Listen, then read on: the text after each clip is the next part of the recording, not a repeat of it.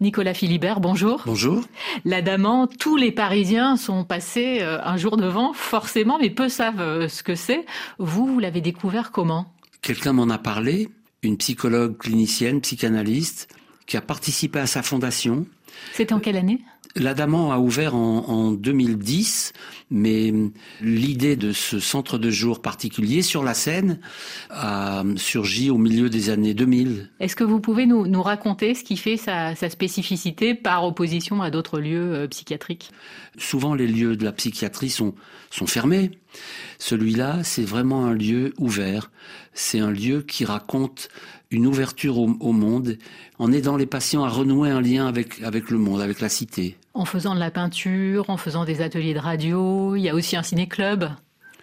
Il y a un ciné-club, travelling, il y a euh, un atelier d'écriture, de maroquinerie, il y a plein, plein d'ateliers qui sont en, en, réalité des prétextes à ressusciter euh, du désir, ressusciter de l'envie de sortir de sa bulle, de, de tout ce qui vient envahir les, les esprits des patients qui sont là et qui les empêchent parfois de se tourner vers les autres. Vous filmez leurs différences, c'est-à-dire leurs souffrances, euh, leurs délires, euh, parfois euh, leurs échappées complètement poétiques hein, qui nous échappent, et en même temps vous montrez, grâce à ce temps du film, en quoi ils nous ressemblent, en quoi ils sont nos frères humains. C'était ça l'enjeu du film. Oui, aussi. un des enjeux, c'est de montrer que cette frontière, si souvent érigée en rempart entre les gens soi-disant normaux et ceux qui ne le serait pas.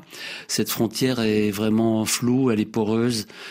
Ces gens sont souvent stigmatisés, regardés comme potentiellement dangereux, toujours euh, comme des gens incohérents, délirants, etc. Il y a là des gens extrêmement lucides, même s'ils souffrent, même s'ils ont des troubles psychiques, il y a des moments de grande lucidité. Il me semblait important de renverser un peu le regard qu'on porte sur les, les, patients euh, qui fréquentent la psychiatrie, oui. Nicolas Philibert, l'état de la psychiatrie en France, il n'est pas très bon. L'adamant qui arrive à rester à flot, malgré tous les problèmes, c'est une sorte de miracle C'est pas tout à fait un miracle, mais c'est en tout cas un lieu qui résiste.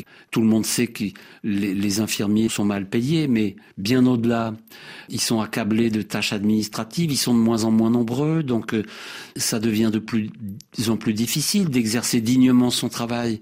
Il y a de la culpabilité à laisser les, les patients euh, tourner en rond euh, dans le patio ou, ou faire les 100 pas dans le couloir sans plus avoir le temps de les écouter ou de faire des ateliers. La psychiatrie va mal, oui. Beaucoup d'équipes sont très découragées aujourd'hui. Ce qui se passe en psychiatrie, euh, c'est vraiment très grave. La psychiatrie est vraiment dévastée aujourd'hui.